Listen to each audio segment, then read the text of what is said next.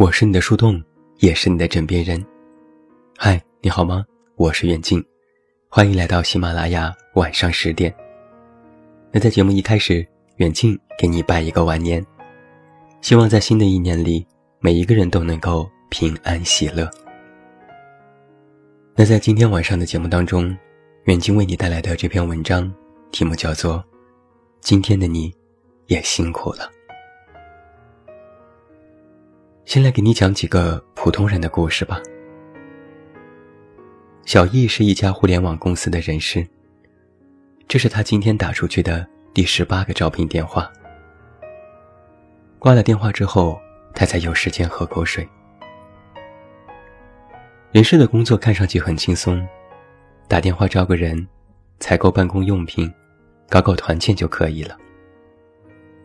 但实际上，小易每天。都身心俱疲，公司里各种大小繁杂的事情都要找他，忙得连轴转。他有时觉得公司离不开他，但是更多的时候，他都非常清醒，因为随时都可以有人替代他。去年的经济形势不好，公司缩减成本运营，员工流失率很高。可是快到年末。公司却要紧急招人，大家都等着领年终奖，谁会在年底离职跳槽呢？小易心里着急，嘴角开始起泡。中午十二点三十分，他跟电话里的应聘者约定了明天面试的具体时间，又在确认信上确认了上周接到 offer 的员工，下午会过来签合同。而快到一点的时候，他才有时间拿起手机点了份外卖。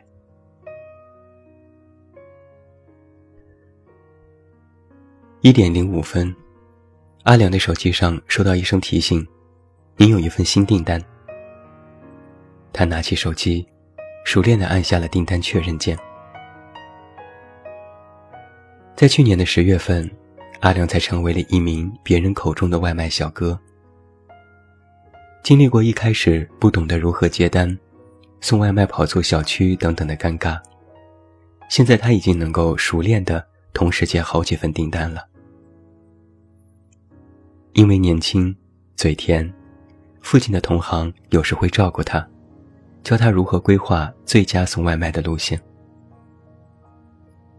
送餐的时候，阿良有时会习惯的跟客户说一声：“麻烦给一个五星好评。”谢谢姐。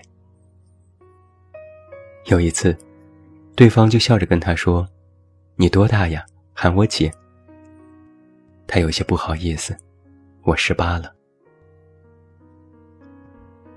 阿良因为今年交不起学费，没有办法才退了学。但是他非常感激能够找到这份工作。阿良的梦想是先打工赚钱，等到存够学费。就跟爸妈商量一下，回校再复读一年。下午，趁着订单少，阿良到附近的银行办了一张银行卡。他打算把这张卡专门用来存学费。真真是一个工作一年多的银行柜员。刚毕业的时候，他被家人劝着回到了家乡。拿到了城里某银行的 offer，因为这是亲戚们口中体面的铁饭碗，父母没少开心的炫耀。可是真真的心里却没有那么开心。这份工作跟他的专业没有丝毫的关系，服务态度要求又很高，这对急性子的他有一些困难。就比如说吧。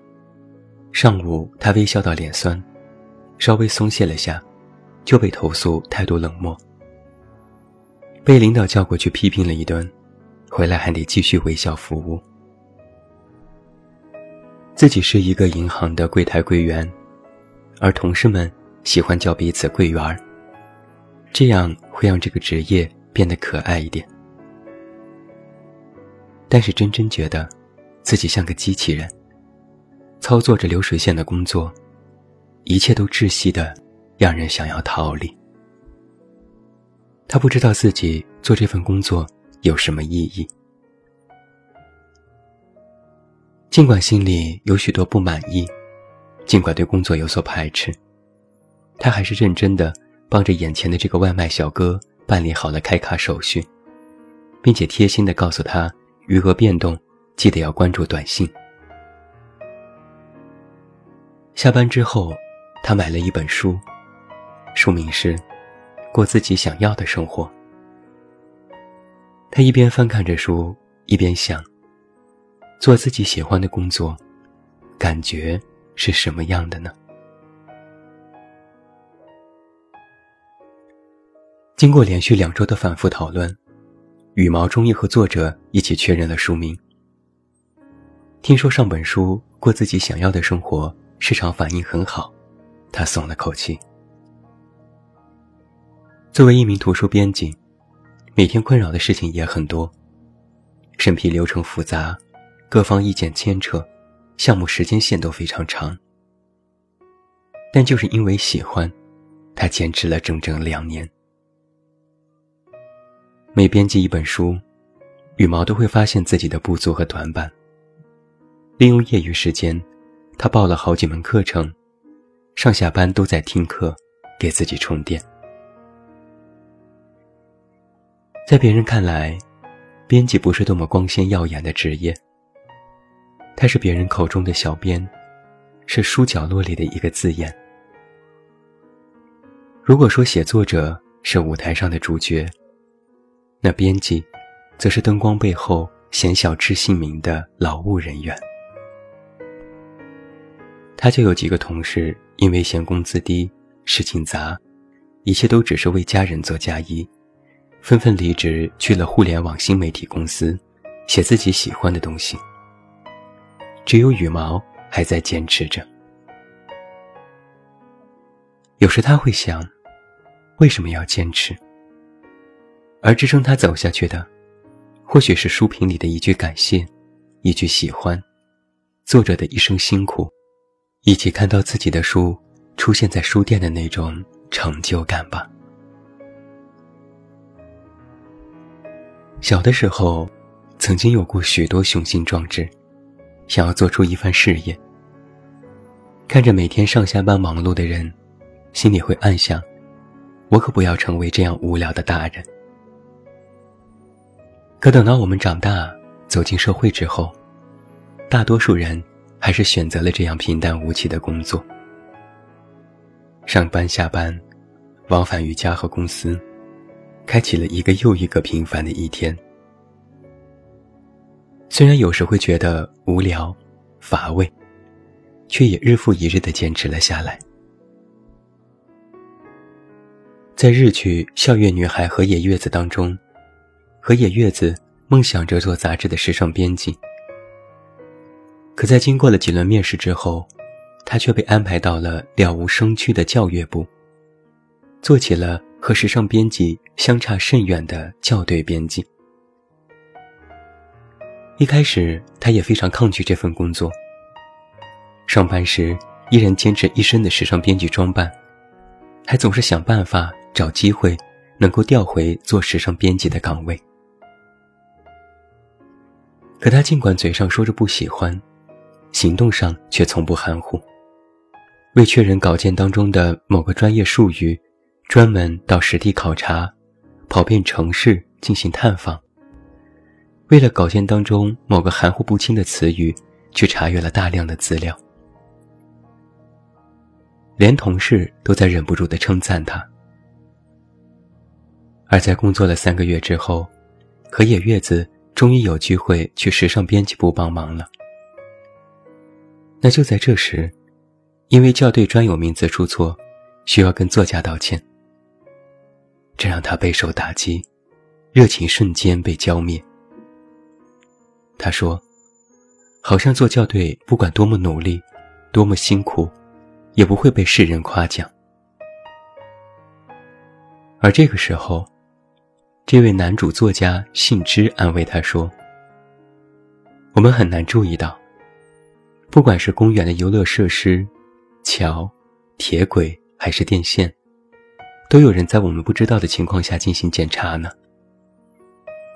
所以街道上灯火通明，孩子们能够安全的在公园里游玩，人们能够坐上电车，能够横渡桥梁，都被认为是理所应当的事情。人们不会因为此而欢呼雀跃，也不会考虑有谁在什么时候检查了他们。但你不觉得他们都做了非常了不起的工作吗？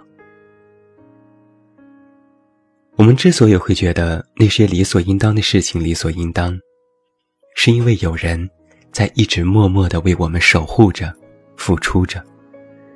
有人会为我们提供了，甚至会忘记他们存在的理所应当。而这正是那些成就理所应当的人们所追求的目标。我常常听到周围的朋友们吐槽，工作没意思，加班伤身体，每天都想辞职。可是大部分人在发泄之后，还是认真的做完了手上的工作。能够做一些梦想当中闪闪发光、被人看到的工作，没错。是一种幸福，但是能够被人需要、期待，本身就是一种福气。即使只是做一些看起来琐碎、乏味、没什么存在感的工作，即使只被几个人看到，甚至没人察觉和感谢，但你知道，这些都是重要的，都是很有必要的，都值得存在于这个世界上的，并且。应该为此感到骄傲的工作。所以，关于曾经网络上流传着要不要对外卖小哥说声谢谢，我完全没有这样的烦恼。每一份工作，不管大小，都值得被尊重。一声谢谢，不仅是肯定别人的辛苦劳动，也是自我自重的一种方式，而且。我们不仅要感谢别人，还要感谢自己。就算自己默默无闻，做着一份普通的工作，但实际上，你也在创造更加有用的价值。你对别人来说不是一粒灰尘，而在很多的时候，你为别人架起了一座桥梁。所以呀，谢谢你，今天的你。也辛苦了。最后，祝你晚安，有一个好梦。不要忘记来到微信公号“这么远那么近”进行关注，每天晚上陪你入睡，等你到来。还是那句老话，我是这么远那么近，你知道该怎么找到我。